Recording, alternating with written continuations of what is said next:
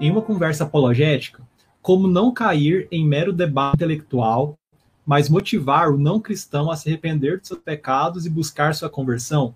E aí, tanto ele quanto a Gabriela pedem um, um exemplo prático, real e, se possível, no contexto brasileiro, de alguma experiência que, porventura, você mesmo tenha para compartilhar, alguma experiência que você passou nesse sentido, ou alguma experiência que você conheça de uma outra pessoa, de um contexto apologético no cenário brasileiro. Assim.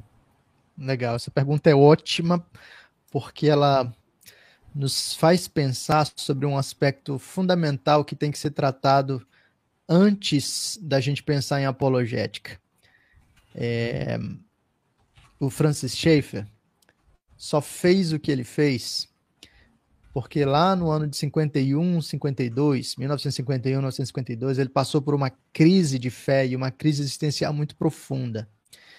É, o Schaeffer era de um grupo, de um grupo é, briguento pra caramba. Schaeffer era de um grupo fundamentalista, era pecado beber, pecado fumar, pecado dançar, todo mundo que discordava era herege, era isso, enfim. Você já viu esse tipo de gente no Twitter, né? E, e o Schaefer era desse grupo. Mas em 1950, um pouquinho antes, desde 1950, você já percebe que ele está experimentando algumas rupturas internas. E ele entra nessa crise em 1951, 52 e sai dela com a redescoberta do evangelho ou aquilo que ele chamou da verdadeira espiritualidade. É a partir disso que ele consegue fazer o tipo de, é, de apologética que ele faz. E eu diria que isso é fundamental para a gente. Como é que a gente se livra de transformar um encontro apologético em um mero debate uh, interminável? É fundamental que nós tenhamos o nosso coração no lugar correto. Se, se a questão final for vaidade, é, a apologética nem começou. A gente vai querer citar autores e argumentos e coisas do tipo só para passar por cima do outro. Se a gente entrar no encontro pensando que, em última análise, tem a ver com a nossa glória e não com a glória de Deus, quando alguém tocar numa ferida nossa, a gente vai se descontrolar em ira. Quando alguém usar um ad hominem, a gente vai querer ficar se defendendo loucamente, ou vai perder o equilíbrio emocional. É... Se o nosso propósito tiver a ver conosco e não com a glória de Deus, é... a gente já perdeu o debate. Por isso é muito importante que desde o início nós tenhamos o coração, primeiro, em Cristo, descansado em Cristo, e segundo, buscando servir aquele, que, é, aquele com quem nós estamos conversando. Então, exemplos práticos disso é, podem ser, por exemplo, eu já tive alguns debates do, do, do Twitter, é, na verdade, debates de Facebook na época, né?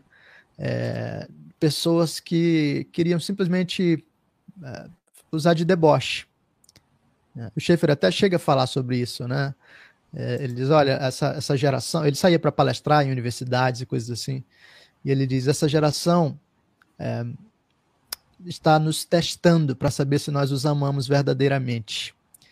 Então eles vão lançar provocações, deboches, eles vão falar algumas coisas para tentar nos afastar.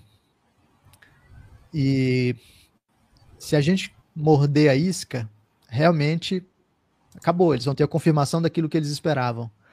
Mas se em vez de atacar ou de fugir, nós continuarmos engajados na interação com amor e com equilíbrio, a coisa pode caminhar muito bem.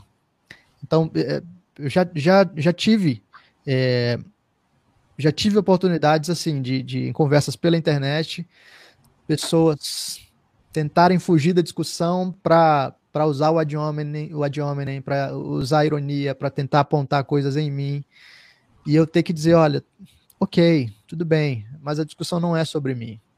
Então vamos continuar conversando.